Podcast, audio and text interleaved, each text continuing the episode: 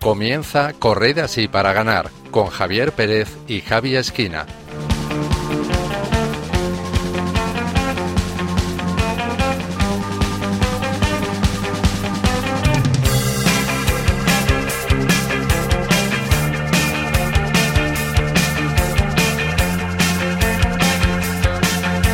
Buenas noches queridos oyentes y feliz año. Bienvenidos a una nueva entrega de Corred así para ganar el programa de Fe y Deporte de Radio María. Deseamos que hayan tenido un feliz comienzo de año y que sea solo el comienzo, el adelanto de todas las cosas buenas que estén por llegar en este 2019. Si no ha sido así y han empezado el año con el pie izquierdo, confíen en el Señor que nunca nos abandona y escuchen nuestro programa porque intentaremos hacerles más llevadera su situación y que este invierno sea un poco menos duro. Para ello hemos preparado un programa muy entretenido como siempre y contamos con el equipo titular. En primer lugar, como siempre, saludo a Marta Troyano. Buenas noches, Marta, y feliz año. Buenas noches, Javi, y buenas noches a todos los oyentes. Bueno, ¿qué tal fue la Navidad y cómo has empezado el año? Pues la Navidad, gracias a Dios, fue muy bien, eh, intentando estar siempre muy cerquita del Señor y celebrando todas las fiestas bien en su presencia. Y nada, pues el año ubicándonos de nuevo a la rutina y organizando los planes y las actividades que hacer, pero muy bien, muy contenta. Me alegro. Y a los mandos del control técnico, al otro lado de la pecera, tenemos a Javi Esquina. Buenas noches, Javi, y feliz año. Hola, buenas noches y feliz año a toda la familia de Radio María y a vosotros, compañeros míos. ¿Y cómo has empezado tú el año? Pues he empezado feliz y contento. Con empecé con la familia de TC que tenía Ah, ¿de en casa a cuatro chicas croatas que de, de aquí eh, les saludo y muy muy bien con músicas regionales y todo bailando y todo genial. Muy- un, un comienzo de año muy folclórico. Bueno, pues después tendremos también con nosotros a Yasmín Rivera desde Costa Rica y a Dani García. Por último, le saluda un servidor, Javier Pérez.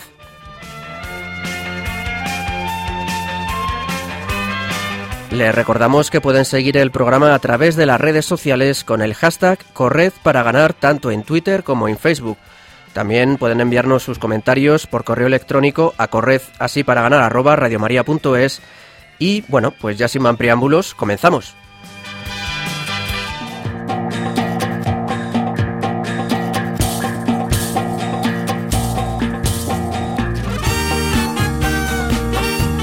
Esta noche hablaremos con el subsecretario del Consejo Pontificio para la Cultura, Monseñor Melchor Sánchez de Toca, quien nos va a hablar de Atlética Vaticana, la primera asociación deportiva de la Santa Sede que ha sido presentada recientemente y está integrada por empleados y ciudadanos del Vaticano.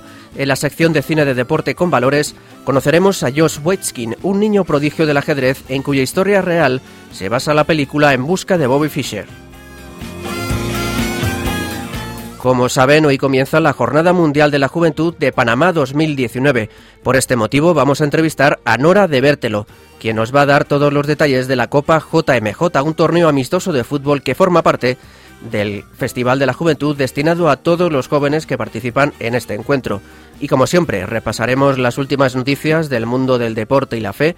Yasmín Rivera nos hablará del trabajo de un sacerdote contra la obesidad y Dani García nos dará todos los detalles del próximo torneo de primavera de la Copa Católica.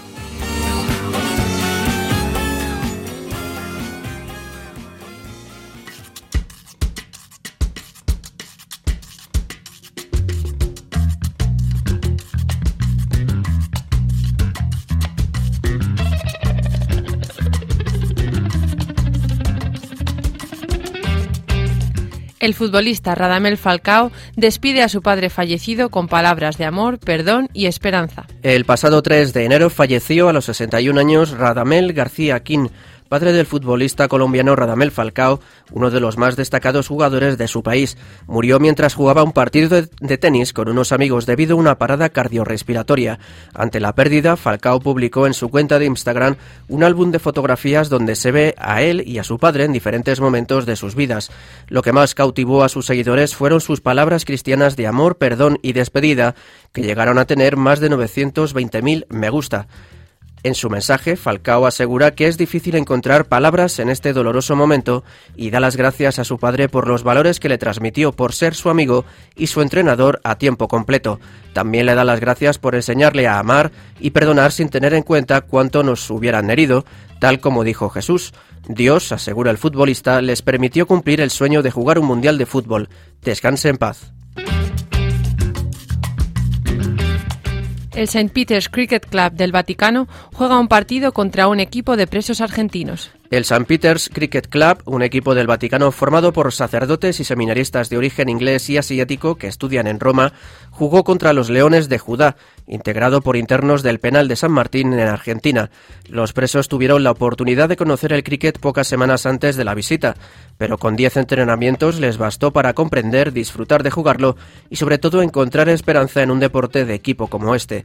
El encuentro, organizado por la Fundación Cricket Sin Fronteras y la organización benéfica Hogar de Cristo, concluyó con victoria para el equipo de Roma por 166 corridas contra 94, un resultado comparable a otros equipos profesionales y que alienta a los locales a continuar en la cancha.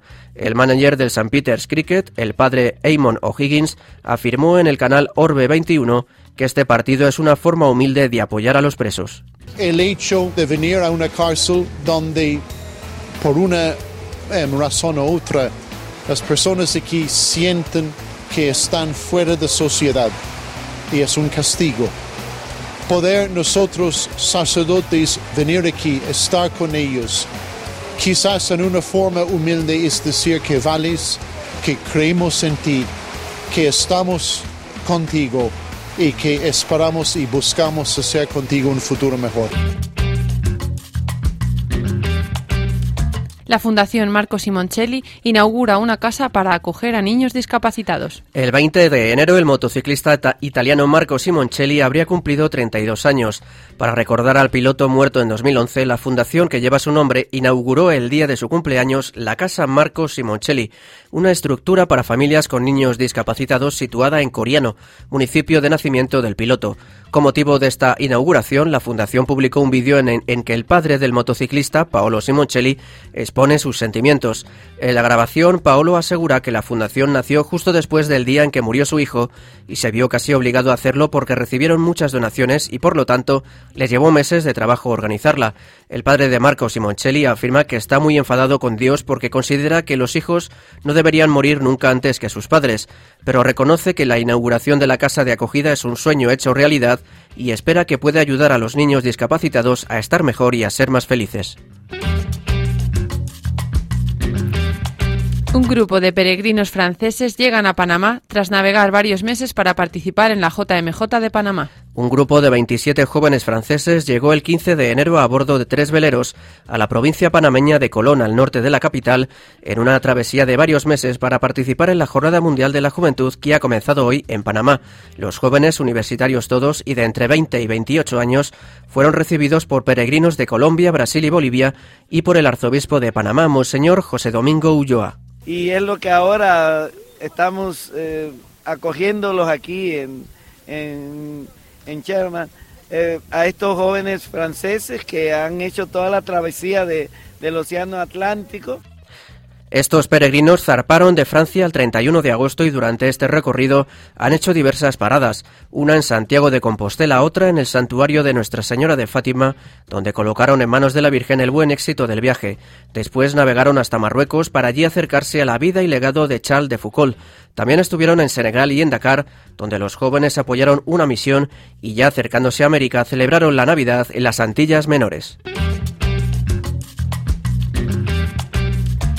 El tercer hijo de Lionel Messi es bautizado en la Iglesia Católica. Ciro, el tercer hijo del futbolista argentino Lionel Messi, fue bautizado en la Iglesia Católica el pasado 29 de diciembre en Pueblo Ester, una pequeña ciudad a 15 kilómetros de Rosario, en Argentina. Aunque Messi y su mujer, Antonella Rocuzzo, no se han casado aún por la Iglesia, aprovecharon las vacaciones de Navidad para descansar e introducir a su hijo en la fe. Ciro Messi tiene 10 meses y sus padrinos de bautismo fueron Sol Messi, hermana del futbolista, y Lucas Scaglia, futbolista también amigo de la infancia de Messi y primo de Antonella. La celebración fue privada entre familiares y amigos en un pequeño local del mismo pueblo, Esther. Según la prensa local, sus dos primeros hijos, Tiago y Mateo, también fueron bautizados en el mismo templo años atrás. Y Yasmín Rivera desde Costa Rica nos trae la lucha del padre Rayán contra la obesidad. Adelante, Yasmín. Saludos amigos desde Costa Rica. Les comparto la interesante historia del sacerdote que ayuda a luchar contra la obesidad. Según el sitio web aleteia.org, el padre Ryan llegó a pesar hasta 210 kilos. En un conmovedor cortometraje, el padre relata su historia de sobreingesta compulsiva y cómo su recuperación cambió su vida. Este cambio le motivó a ayudar a otros en el mismo camino. Después de que su padre se marchara cuando él tenía cuatro años, buscó alivio en la comida. Explica que para él comer se convirtió en una experiencia emocional con la cual contrarrestar la ira y el rechazo que sentía. Sin embargo, la pérdida de su padre terrenal también despertó en él una mayor confianza en su Padre Celestial. Después de tocar fondo el padre Ryan y ganar 30 kilos en seis meses, se dio cuenta de que necesitaba ayuda y contactó con un centro de rehabilitación para sacerdotes. Gracias a todo este proceso de adicción y rehabilitación, sé que hay muchísimas personas con el mismo problema, afirma, y por eso es tan importante disponer de un sacerdote que entienda ese proceso y que se reúna con las personas en su propio terreno. Para mí es una responsabilidad muy personal que me empodera para difundir este mensaje de bienestar entre la gente, dice el padre Ryan. La historia de este sacerdote da testimonio del esfuerzo universal que requiere combatir nuestros propios demonios y el poderoso amor que puede ser fruto de nuestro esfuerzo, al mismo tiempo que ayudamos a los demás a avanzar en el camino de recuperación. En el video el sacerdote aparece haciendo ejercicio y motivando a muchas personas. Puedes encontrarlo bajo el nombre Father Ryan. Bien amigos, esto es todo por hoy. Les recuerdo nuestra frase de cierre pronunciada por Santa Juana de Arco. Nosotros libramos las batallas, pero es Dios quien nos da la victoria. Hasta la próxima. Muchas gracias Yasmín y hasta el próximo programa si Dios quiere.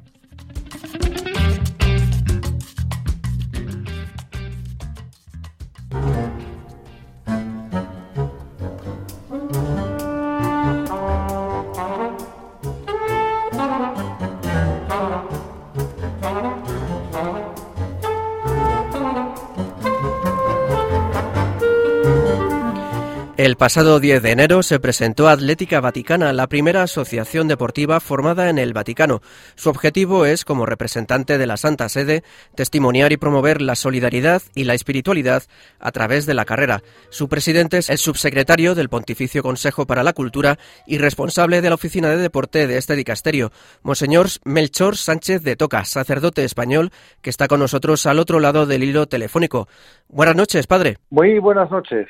Bueno, en primer lugar, quiero darle las gracias por estar aquí con nosotros y la enhorabuena por haber podido sacar adelante esta fundación. Bueno, sí, ha sido la verdad una de las de los dos trabajos de Hércules, porque eh, eh, es una novedad absoluta en el, en el mundo vaticano. Bueno, Atlética Vaticana fue presentada, como decíamos, hace un par de semanas, pero fue creada en septiembre de 2017. ¿Cómo surgió la idea de crear esta asociación deportiva? El proceso de creación ha sido muy largo. Llevábamos bastante tiempo juntándonos como amigos, como un grupo de amigos. Eh, posteriormente pedimos permiso y lo, obtenimos, lo obtuvimos para podernos presentar como Atlética Vaticana pero había que darle a esto una consistencia jurídica y eso ha requerido eh, imaginación y también mucho esfuerzo porque era un terreno completamente nuevo.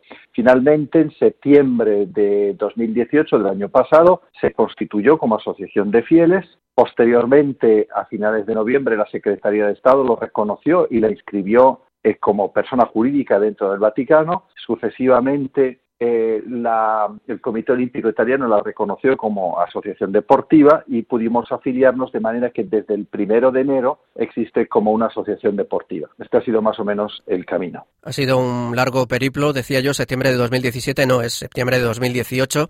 Y bueno, con lo que ha costado, pues ¿cuáles son sus objetivos? Bueno, cuando me preguntan por los objetivos respondo siempre lo mismo. El primer objetivo es simplemente estar juntos, divertirse, compartir la pasión por el atletismo y la carrera entre empleados del Vaticano. No, no, ese es el primer objetivo. Naturalmente, siendo trabajadores del Vaticano, sacerdotes y laicos, guardias suizos, religiosos, pero trabajando todos en, el Vaticano o en, al servicio de la Santa Sede, esto conlleva una enorme responsabilidad porque en todas partes nos ven y nos consideran justamente como los atletas, los maratonetas del Papa. Y eso nos permite llevar el mensaje del Evangelio de una manera muy sencilla, sin pretensiones, sin, sin imposiciones ideológicas, sino simplemente con la vida como el fermento de la masa en el mundo del atletismo. Sí, en... naturalmente.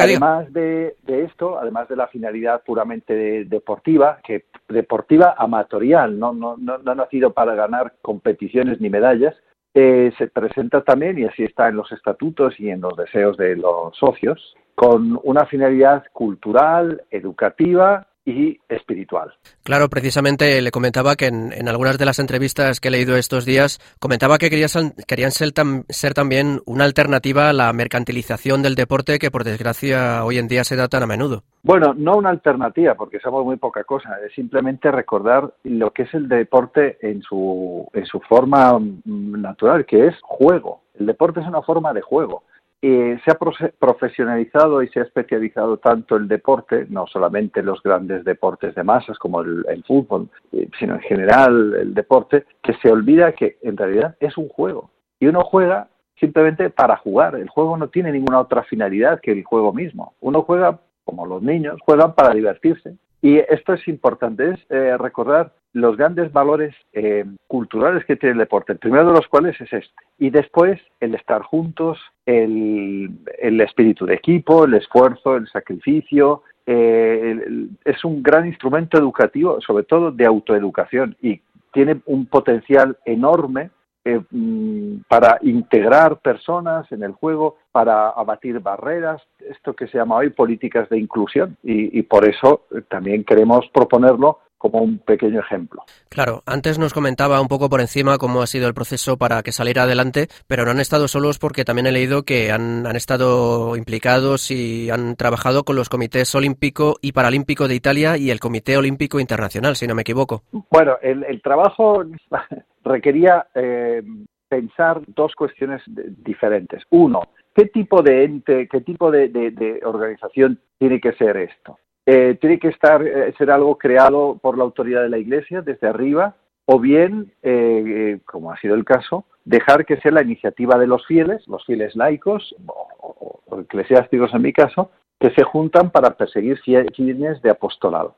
Ha sido este segundo caso, es decir, no es un proyecto oficial de la Santa Sede, es la iniciativa de los fieles, que después la autoridad de la Iglesia reconoce y le confiere además iniciativa, perdón, personalidad jurídica. Segundo, el problema era que si se creaba una asociación dentro del Vaticano, su ámbito de acción quedaba limitado al territorio del Estado de la Ciudad del Vaticano, que son 44, 0,4 eh, kilómetros cuadrados, menos de medio kilómetro cuadrado. Y por lo tanto nos habríamos tenido que contentar eh, compitiendo con nosotros mismos. Eh, por eso parte del proyecto era eh, llegar a un acuerdo entre el Vaticano y el Comité Olímpico para reconocer esta y otras asociaciones deportivas que en su día se creen en el Vaticano, de manera que puedan inscribirse y competir en Italia. Mm. Y en el futuro, quizás, si Dios quiere, competir también fuera de Italia en competiciones internacionales. Quería preguntarle también quiénes forman parte o van a formar parte de esta Atlética Vaticana. Bueno, em, nace de y para los empleados del Vaticano. Eh, empleados del Vaticano significa muchas cosas y aquí van desde la Guardia Suiza a la Gendarmería hasta la Curia Romana, la Secretaría de Estado, el Consejo para la promoción de la unidad de los cristianos, propaganda FIDE, eh, el Hospital Bambín Jesús, el Niño Jesús, un hospital que depende de la Santa Sede, eh, la Universidad Lateranense y las universidades pontificias, las granjas pontificias, la librería editrice vaticana, la tipografía vaticana, la biblioteca, el archivo, los bomberos del Vaticano, la gendarmería, la farmacia vaticana, el supermercado del Vaticano, etcétera, etcétera, etcétera. Es decir, la gente que trabaja aquí en, puestos de altísima responsabilidad como el servicio diplomático o bien en la carpintería del Vaticano. Claro, y entre esos trabajadores hay tanto laicos como religiosos y sacerdotes, si no me equivoco. La mayor parte, lógicamente, son laicos, eh, pero también otros somos sacerdotes. Eh, estamos, creo que cuatro o cinco, aunque muchos sacerdotes que practican deporte se han eh, sabiendo de esto, nos han escrito y quieren convertirse en socios. Esto crea también una relación mm, diferente fuera del ambiente de, trabajo, muy humana, de la que se comparten las penalidades y los sufrimientos del ejercicio y también las alegrías. Claro, algunos dirán, bueno, ¿y qué tiene que ver el deporte con la fe? ¿Qué tiene que ver el Vaticano con, con el deporte? Con, las, con todas las cosas que hay que hacer en el mundo. ¿Qué le diría a aquellos que se preguntan por qué crear una asociación así? Yo respondería como hacía Jesús con otra pregunta. Bueno, ¿y por qué no? ¿Qué tiene que ver eh, el deporte con la fe? Todo tiene que ver. Todo tiene que ver con la fe. Eh, eh, el verbo se ha encarnado haciéndose hombre mm, y para llenar con su gracia todas las realidades humanas.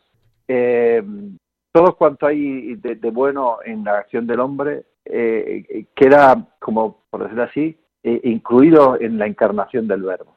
No es que recemos cuando salimos a correr. el, el ir a correr es ya una forma de oración. Uno corre para dar gloria a Dios. La vida del cristiano es una, una hostia, un, un, sacrificio eh, agradable a Dios y cuanto hace está ofrecido a Dios, de manera que ya juegue, ya coma, ya beba, todo se hace a gloria de Dios. Y ahora, naturalmente, queremos estar presentes en el mundo del deporte con un estilo especial, un estilo peculiar. Se tiene que notar que uno es de Atlética Vaticana, no solo porque lleva una camiseta de Atlética Vaticana, sino por la, mm, eh, digamos, eh, el comportamiento, el, compañerismo, la entrega, la generosidad, el fair play, el juego limpio.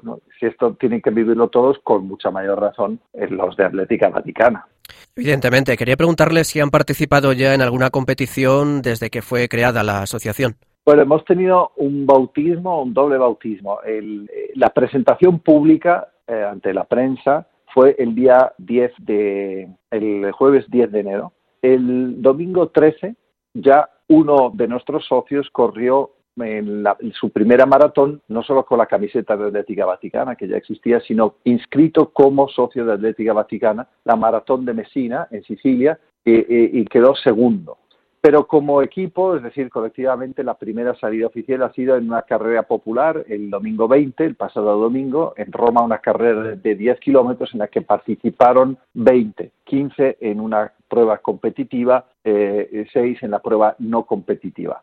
Y aquí, bueno, cada uno con sus tiempos. El, mejor, eh, Thierry eh, Ross, una guardia, un guardia suizo, que terminó la carrera en 35 minutos, que es un tiempo muy bueno y otros, bueno, en 49, en 50. Eh, la monja, Suer Mariteo, 49 minutos, que para una mujer de 50 años es un tiempo extraordinario. Michela Ciprietti de la Farmacia Vaticana, también 35 minutos, eso es un súper tiempo, en fin. Y ha sido muy bonito porque los clubes romanos nos han acogido con mucha simpatía y con mucho cariño. Bueno, la verdad que han empezado poquito a poco. Después de ese doble bautismo, ¿se ven algún día en unos Juegos Olímpicos? Que es la, primera pregunta que les suelen hacer siempre. Bueno, de hecho, fue la primera pregunta que nos hicieron en la conferencia de prensa. No es, desde luego, un objetivo ni a medio término porque hay una serie de dificultades objetivas que hay que superar, de tipo legal, eh, y también de, tipo estrictamente deportivo.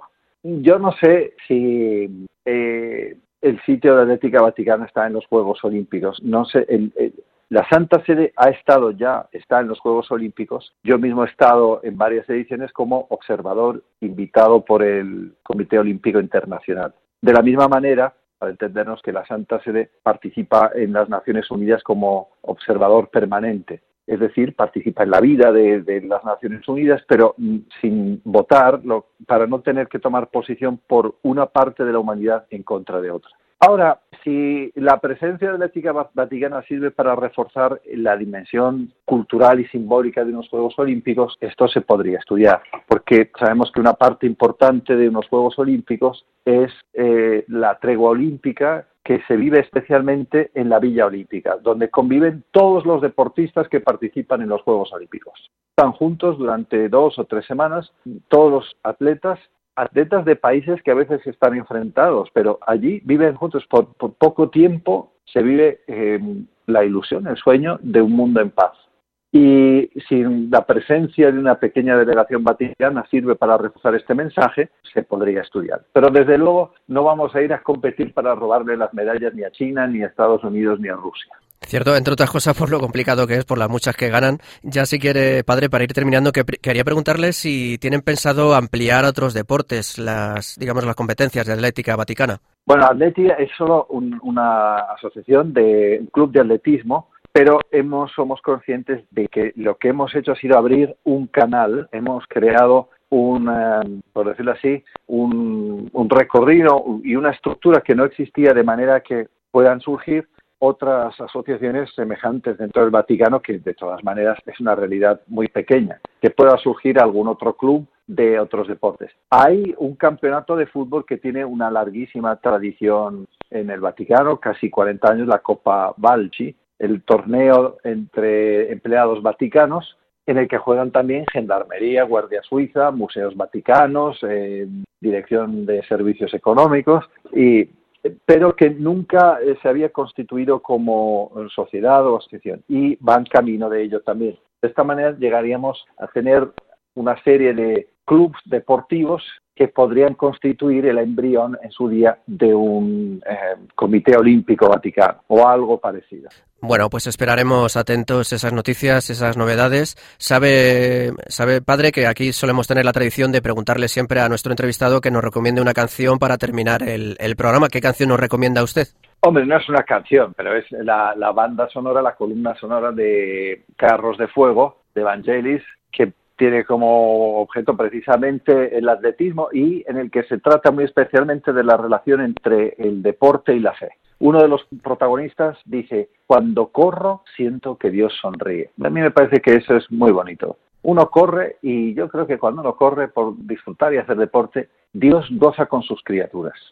Pues nos quedamos con esa bonita frase, esa conclusión. Y bueno, don Melchor Sánchez de Toca, subsecretario del Pontificio Consejo para la Cultura y responsable de la Oficina de Deporte de este dicasterio, muchísimas gracias y muchísima suerte, mucho ánimo con esas medallas, esos, esos futuros triunfos. Y muchas gracias por compartir con nosotros este rato. Gracias a ustedes y muy buenas noches a todos nuestros oyentes.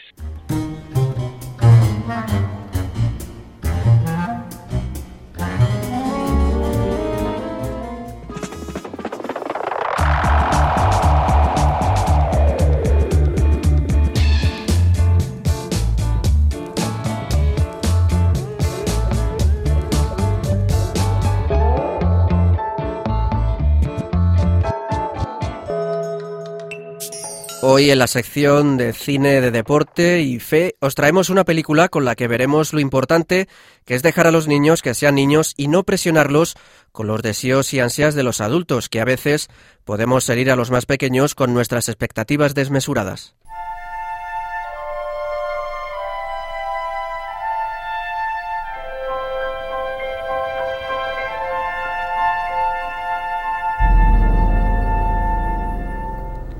En este programa os recomendamos la película En busca de Bobby Fischer, del año 1993, basada en una historia real, que narra la vida de un niño prodigio del ajedrez, Josh Waskin.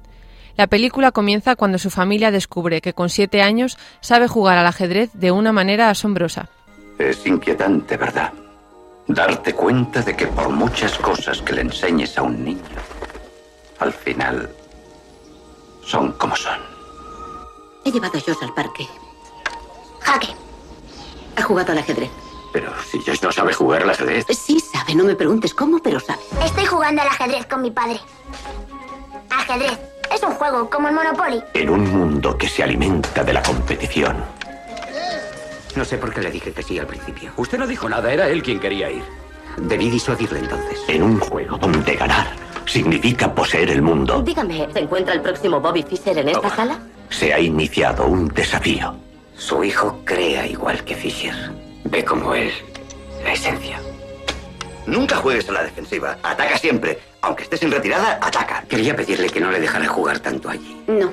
Si no jugara en el parque, se moriría. Esto dificulta mi trabajo. Tendrá que aguantarse. ¡Oh, Dios mío! ¡Qué bien! Mi hijo tiene un don. Él es mejor en eso que lo que yo he sido en algo. En toda mi vida. Debes sentir desprecio por tus adversarios. Si crees que no es necesario para ganar, te equivocas. Paga o pego. Debes odiarles. Yo no les odio. Ellos te odian. Te odian, Josh. Fuera de mi casa. Hacer que un niño quiera ganar y no prepararle para ello es una gran equivocación. Cuanto más juego, mejor tengo que jugar. Es así como funciona. Tal vez sea mejor no ser el mejor. Josh está en apuros. No muevas hasta que lo veas. A Josh no le da miedo perder. Le da miedo perder tu cariño. Lo siento, papá. No lo veo.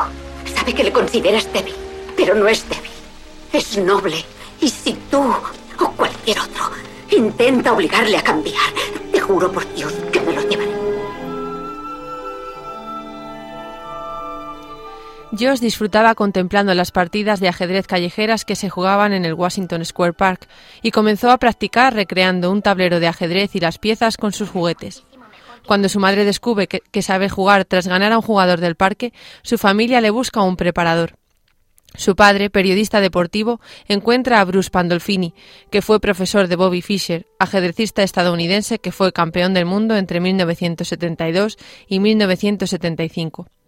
Comienza así una temporada de campeonatos, mientras que Josh va aprendiendo y a la vez sigue jugando con sus amigos del parque. Sin embargo, su padre, que al principio disfrutaba viendo al niño jugar sin mayores pretensiones, comienza a cambiar, exigiéndole a Josh que gane siempre, una vez que ha visto que puede vencer a todos.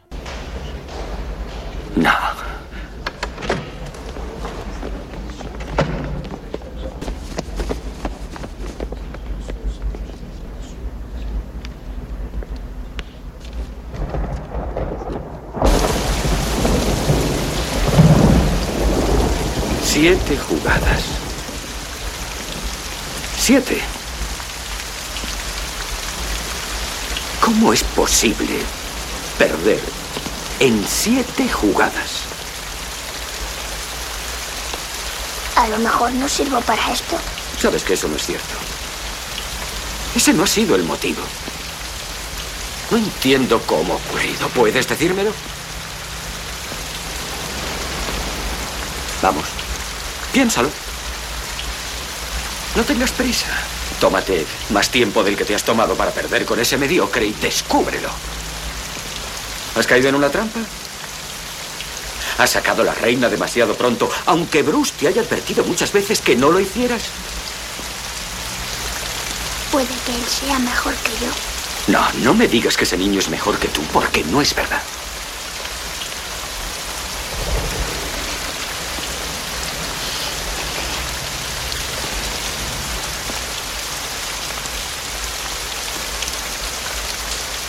Papá, ¿por qué te apartas de mí?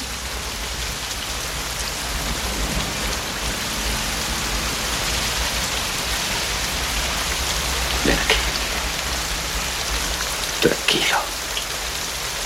No pasa nada. Lo siento. A pesar de sus grandes dotes, Bobby Fischer estudió mucho más que cualquier jugador del mundo. Se despertaba pensando en el ajedrez, se acostaba pensando en él, soñaba con él. ¿Por qué?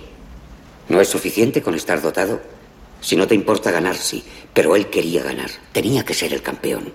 Y para conseguirlo tenía que trabajar, ¿Qué es lo que vamos a hacer nosotros. De acuerdo. Muy bien. Prométeme que no me discutirás las jugadas aunque creas que tienes razón. Se lo prometo. Imaginarás que lo que te digo te lo dice Fisher. Conozco todas sus partidas, así que en realidad será él quien te enseñe y tú te convertirás en él. Lo prometo. Muy bien. Nuevas reglas. Se acabó el ajedrez rápido. Sé que te gusta. Sé que es divertido, pero no es bueno. Acabó con Arbakov y acabaría contigo. Se acabaron las partidas en Washington Square. Son unos mediocres y te enseñan todos los vicios del juego. No son mediocres. Son perdedores. Y si no quieres acabar como ellos, olvídalos. No son mediocres. Lo son.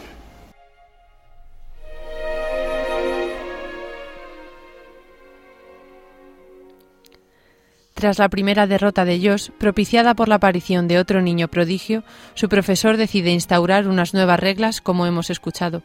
Comienza entonces un periodo intenso para el niño, en el que solo importa el ajedrez y los torneos, con algunas consecuencias para su familia. Su madre no está de acuerdo con las técnicas empleadas con el profesor y se da cuenta de que Josh no es feliz porque siente que ha decepcionado a su padre. Mientras tanto, Pandolfini intenta modelar al niño para convertirle en el nuevo Bobby Fischer a toda costa. Alfil a torre 3, jaque. ¿Pero qué dices? Jaque.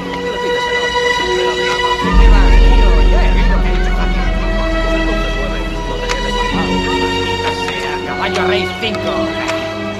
Torre Alfil 2, jaque otra vez faltan cinco jugadas, ¿no lo ves? No me hagas reír.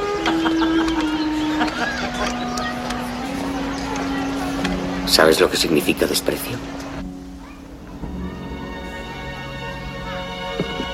Es eh, pensar que los demás están por debajo de ti, que no merecen estar en la misma habitación que tú. Eres una niña mala, así lo vas a romper. Yo no siento eso. Más vale que lo sientas. Si crees que no es necesario para ganar, te equivocas. Ahora tú, ¿vale? Debes sentir desprecio por tus adversarios. Debes odiarles. Yo no les odio. Ellos te odian.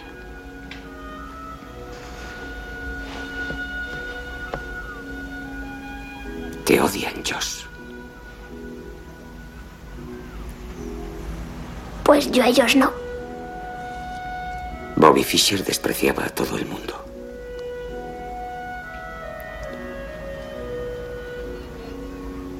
Yo no soy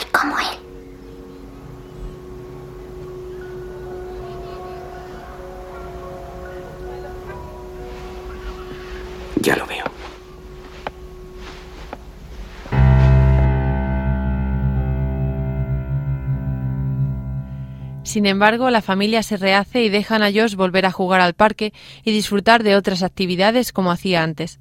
Esto le devuelve la alegría y la confianza para volver a jugar torneos sin la presión de ganar para no decepcionar a sus padres. No os desvelamos el final de la película porque merece mucho la pena verla. Nos ayuda a ver que aunque los niños tengan un don y haya que trabajarlo, no deben dejar de ser niños, disfrutar de actividades propias de niños y no obligarle a comportarse como máquinas, y sobre todo, deben experimentar el cariño y amor de sus padres, que es lo que realmente les ayuda a esforzarse más allá de las ansias de victoria.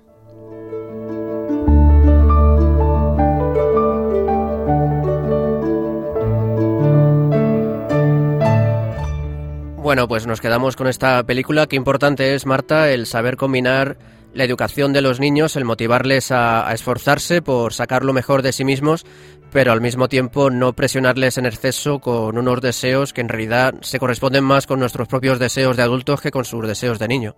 Sí, sí, como dice el padre, que yo será mejor que él en ajedrez, que mejor de lo que él había sido en nada en su vida, pero realmente es lo que decimos, que los niños son niños y deben disfrutar de la infancia, no se les puede presionar a ganar, ganar, ganar y centrarse solo en el deporte, que sea aquí es el ajedrez, en cualquiera. Los niños son niños y tienen que disfrutar de ello. Pues nos quedamos con este mensaje y continuamos aquí en Corred así para ganar.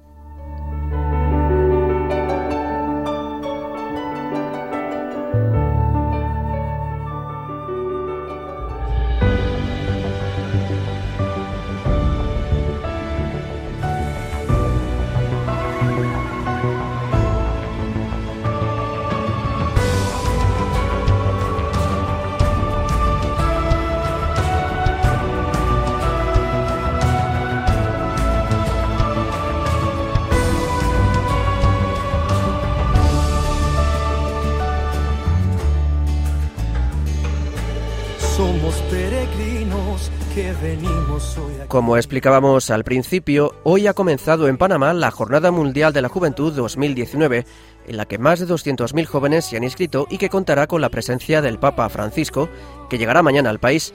Entre las numerosas actividades en que podrán participar los peregrinos se encuentra la Copa JMJ, un torneo amistoso de fútbol que forma parte del Festival de la Juventud y que se celebrará durante la jornada de mañana. Para contarnos todos los detalles de esta competición, tenemos al otro lado del hilo telefónico a la coordinadora de la Copa JMJ, Nora de Bertelo. Buenas noches, Nora. Buenas noches, mucho gusto y muy agradecida de contactarnos para compartir esta linda actividad que se está organizando en Panamá para la JMJ. Bueno, pues ante todo, muchas gracias a usted por conectarse con nosotros. Antes de entrar en, materia, comentamos a nuestros oyentes que la participación en este torneo es gratuita, no hay restricción de edad ni idioma y jugarán chicos y chicas en equipos de ocho jugadores, seis titulares y dos suplentes en partidos de 20 minutos en dos partes.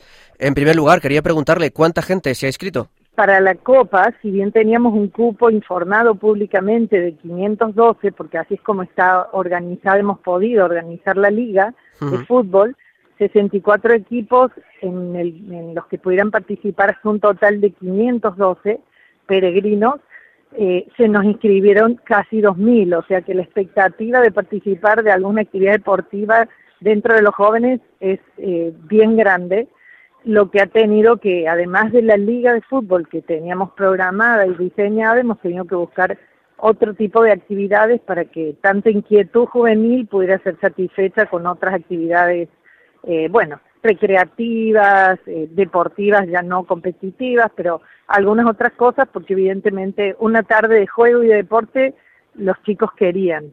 Así es que eh, así hemos organizado la liga, más un plus de otro tipo de actividades para poder hacer esa tarde. si no me equivoco, me ha comentado que eran 64 equipos, ¿verdad? Exactamente. Eh, la capacidad de la liga es de 64 equipos, siempre de peregrinos, y bueno, se han inscrito chicos de diferentes nacionalidades, hasta de Mozambique, de Polonia, por supuesto, que son una delegación muy grande en esta jornada. Eh, se han inscrito de Italia, de Francia, por supuesto, de Centroamérica y Latinoamérica un montón, desde México para abajo un montón, de Estados Unidos, o sea que realmente va a ser una instancia para compartir eh, de jóvenes de diferentes nacionalidades y los equipos están formados justamente por jóvenes mezclando sus nacionalidades, o sea, no van a jugar, eh, no sé, México versus Panamá ni Argentina versus Brasil, sino que eh, hemos querido que la Copa sea un lugar de encuentro, un lugar de fraternidad y de hermandad. Entonces los equipos están formados por jóvenes de diferentes partes del mundo. Claro, ¿y cómo es el formato del torneo? ¿Habrá primero una liga y luego eliminatorias? ¿Cómo será exactamente?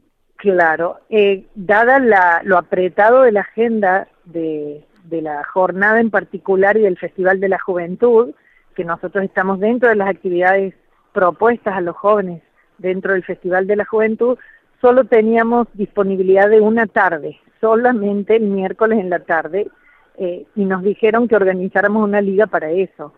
Pero sabiendo que había 200.000 jóvenes peregrinos dispuestos a venir, dijimos no podemos organizar una liga de 50 o 100 peregrinos, sino un poquito más.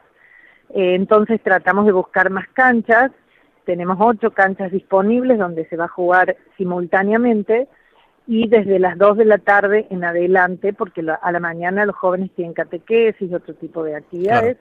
Entonces, maximizando las horas y maximizando los espacios, eh, hemos logrado armar la liga de 64 equipos, como les decía, 512 peregrinos y por supuesto con eliminación directa. A medida que se dan los partidos, eh, el equipo que pierde queda fuera y el resto sigue en instancias eh, ya de cuartos de finales, semifinales y finales. Mm, por lo que he leído en la web, no solo se llevará un premio el ganador, sino que habrá varios más, ¿verdad?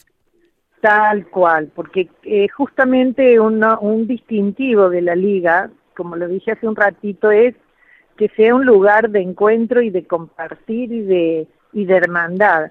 Entonces, además de los goles, a los chicos se les va a computar o se les ve evaluar su comportamiento dentro del campo de juego. Entonces, además de las medallas por los primeros cuatro puestos, vamos a premiar a aquellos equipos que tengan mejor comportamiento dentro de la cancha, o sea, mejor fair play, eh, y bueno, les vamos a dar otro tipo de, de premiación, ya no la medalla, sino otro tipo, como un reconocimiento a que, más allá de que el fútbol y cualquier deporte en general es competitivo, hayan hecho el esfuerzo de en el campo de juego eh, no, no hacer hincapié en la rivalidad, sino en, en, confraternizar. Así es que vamos a premiar también a los muchachos, a los equipos con mejor desempeño en cuanto a este tipo de valores que queremos promocionar con la liga.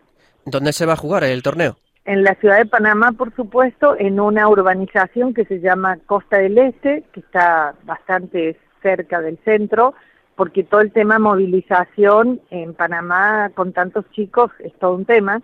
Entonces, para facilitar la, movilización de los chicos, hemos concentrado todo en tres centros deportivos que nos han facilitado sus canchas, en una urbanización que se llama Costa del Este, y quisiera agregar que va a haber una liga masculina y una femenina, porque sabemos que también el fútbol femenino se ha desarrollado mucho eh, y hay muchas muchachas que, que tienen interés de participar. Entonces, eh, para poder garantizar la participación de las mujeres, hemos armado una liga femenina y una liga masculina. Y bueno, ¿cómo surgió la idea de crear la Copa JMJ? Porque yo creo, si no me equivoco, que es la primera vez que se organiza algo así, ¿verdad? Eh, así como una copa, sí, tengo entendido que en Cracovia se desarrollaron unos partidos de fútbol, eh, pero así como un programa oficial dentro del Festival de la Juventud, como un evento oficial de la jornada, eh, sí, es la primera vez que se hace.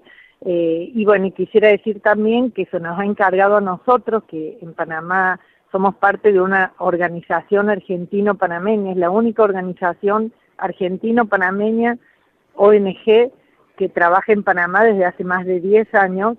Eh, apoyamos en todo el tema de la educación. Nosotros apadrinamos cuatro escuelas aquí en Panamá que tienen nombre de próceres argentinos eh, mediante un programa que se llama Una empresa, un aula. Nosotros buscamos una empresa que apadrine un aula. Todas escuelas que están en zonas rojas eh, eh, y, en, y, en, y, en, zonas de, de mucha necesidad, eh, y hemos logrado en estos 10 años mejorar absolutamente la calidad educativa de esas escuelas, porque no solo mejoramos las aulas, sino también eh, tenemos charlas motivacionales a los docentes, a los directivos, a los papás de los, de los niños. Así es que venimos trabajando hace más de 10 años y bueno, a nosotros nos encargaron organizar esa copa y si bien es mucho trabajo, la verdad que estamos muy ilusionados de, de poderlo hacer y hemos hecho nuestro mayor esfuerzo para que sea una linda propuesta para los jóvenes peregrinos que vienen a Panamá. Uh -huh. Antes comentaba que no querían que se promoviera la competitividad y quizá la, la agresividad.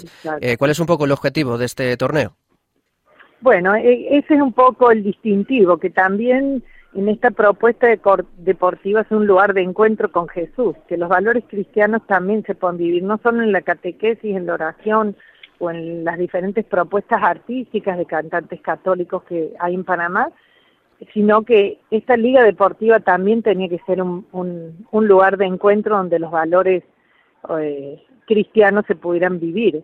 Entonces hemos hecho mucho hincapié y al equipo de árbitros que, que nos va a apoyar para dirigir los partidos, les hemos explicado que acá no se trata de, de, de hacer tanto hincapié en lo técnico del fútbol, sino en permitir que los jóvenes se diviertan eh, y bueno, y puedan puedan desarrollar el valor de la solidaridad, de la humildad, del respeto, de ese tipo de cosas. O sea que, eh, bueno, hemos intentado que la Copa también tenga su distintivo como es toda la propuesta que se hace en la Jornada Mundial de la Juventud, que vaya en la misma línea. Bueno, pues Nora de Bertelo, coordinadora de la Copa JMJ, este torneo de fútbol amistoso que se va a celebrar mañana en Panamá. Muchísimas gracias por compartir con nosotros este rato de entrevista y bueno, que vaya todo bien y que gane el mejor. Que así sea, que, que ganemos todos. Muchísimas gracias por, por cubrir esta, este evento de mañana y a la orden y buenas noches para todos.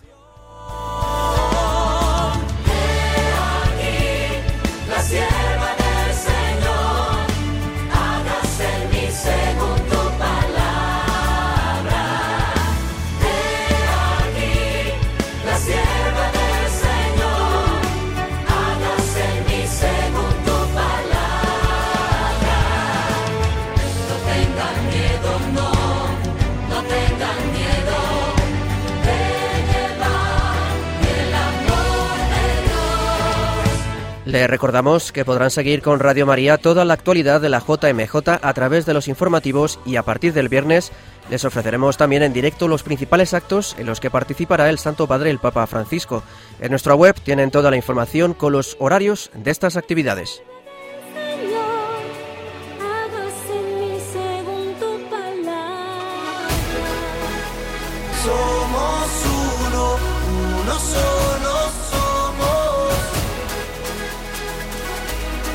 Somos uno, uno solo somos. Arriba, sonriente. El pasado 15 de diciembre concluyó el torneo de otoño de la Copa Católica de Madrid, pero dentro de nada comenzará el torneo de primavera. Para hablarnos de ello tenemos al otro lado del hilo telefónico a Dani García. Buenas noches Dani y feliz año. Buenas noches y feliz año, Radio María. Bueno, acabamos de terminar justo ya el, prácticamente el torneo de otoño y empezamos ya el torneo de primavera. Cuéntanos, eh, ¿el formato cómo va a ser? ¿Va a ser similar al anterior? Buenas, pues la idea era similar, pero hemos tenido la suerte de contar en la primera reunión inicial con hasta 16 representantes de distintos equipos de distintas parroquias, básicamente. Así que tendremos 16 o incluso 17 porque había una parroquia ahí pendiente de poder inscribirse o no. Así que tendremos dos grandes grupos de ocho equipos que si no me equivoco juegan, es como la Champions, que juegan una liga previa y luego la fase de eliminaciones, ¿verdad? Exactamente, va a ser un partido único y aquellos que queden mejor en la tabla de clasificación se enfrentarán entre los mejores de cada grupo por optar a, la Liga de Campeón de Campeones, a la Copa de Campeón de Campeones. Eh, ¿Cuándo comienza? Vamos a empezar el primer fin de semana de febrero, así que ya estamos todo dispuestos, vamos a jugar en los mismos campos como siempre y en, en campos de fútbol 7 de. Ah, ¿Dónde concretamente se va a jugar y qué día de la semana van a ser los partidos?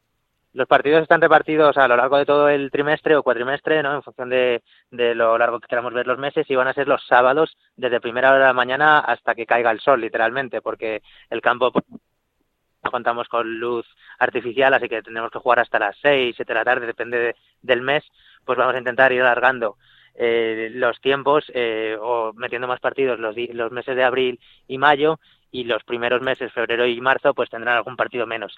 Van a ser los sábados por la mañana y jugaremos en, en nuestros campos, eh, bueno, los campos del K2 que nos ceden en Majadahonda, en el Pinar del en el Monte del Pilar, en el Pinar del Plantillo. ¿Y cuáles van a ser los premios para este, esta edición?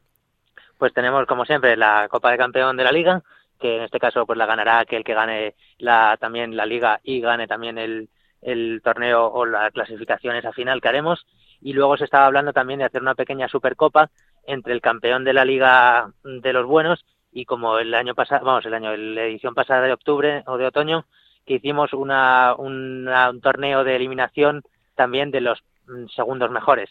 Entonces se está hablando de hacer una supercopa, se está planteando y si no se juega es porque no hay fechas, pero estamos intentando meterla dentro de, esas eh, fechas antes de que acabe el curso.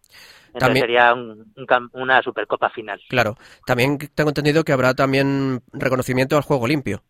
Eso siempre, sí, llevamos ya varios años haciéndolo, pero es verdad que hemos intensificado esa parte en las últimas ediciones, entregando pues un pequeño reconocimiento también al, a aquel equipo que, juegue mejor, ¿no? Que considere no que juegue mejor, sino que tenga mejor actitud en el campo, eh, más cercanía con el equipo contrario y también una cohesión interna dentro del equipo.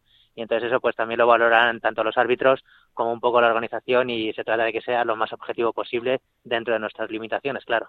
Bueno, pues Dani García, uno de los responsables de la Copa Católica, muchísimas gracias por presentarnos este torneo de primavera y como siempre decimos que gane el mejor. Igualmente, sí, sí, muchas gracias a ustedes por darnos tanta difusión. Un saludo, Dani. Un saludo.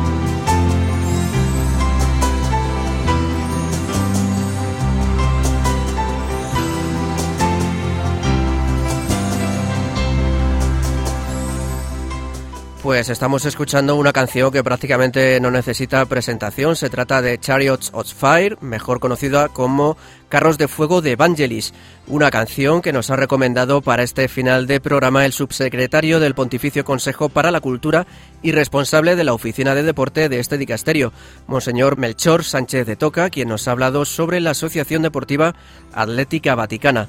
También hemos reflexionado sobre la importancia de dejar a los niños que sean niños y no explotarlos para satisfacer nuestras expectativas con la película En busca de Bobby Fischer. Por otro lado, hemos hablado con Nora de Bértelo, que nos ha dado todos los detalles sobre la Copa JMJ. Además, Dani García nos ha traído un adelanto del torneo de primavera de la Copa Católica. Yasmín Rivera nos ha traído una interesante historia protagonizada por un sacerdote estadounidense y hemos repasado las últimas noticias de fe y deporte. Para ello hemos contado con la compañía y el trabajo de Marta Troyano y Javi Esquina. Muchas gracias, chicos. Bueno, muchas gracias Javi y Javi Esquina por haberme traído de nuevo al programa y muchas gracias a todos los oyentes por escucharnos. Espero que les guste la película que les hemos traído para este programa. Pues muchas gracias a ti Javi, muchas gracias a todos nuestros oyentes y saludos de aquí para la JMJ.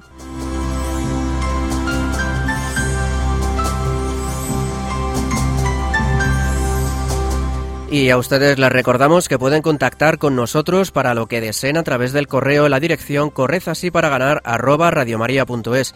También pueden escribirnos a través de correo postal a Paseo de Lanceros número 2, primera planta, 28024 de Madrid, a la atención del programa.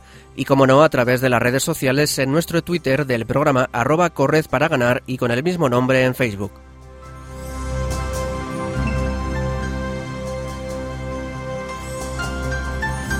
Nos despedimos ya hasta el martes 26 de febrero a las 11 de la noche, muy cerca ya de la cuaresma.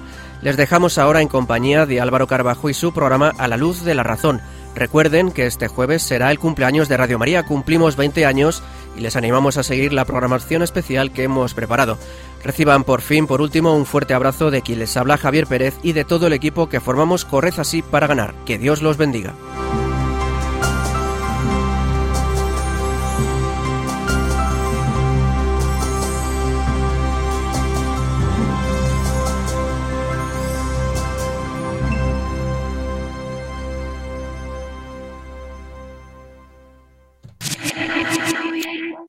Si nos quieres volver a escuchar, Para los que sueñan.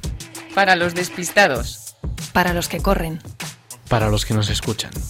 Para los que desean volver a escucharnos. Para todos nosotros, radiomariapodcast.es.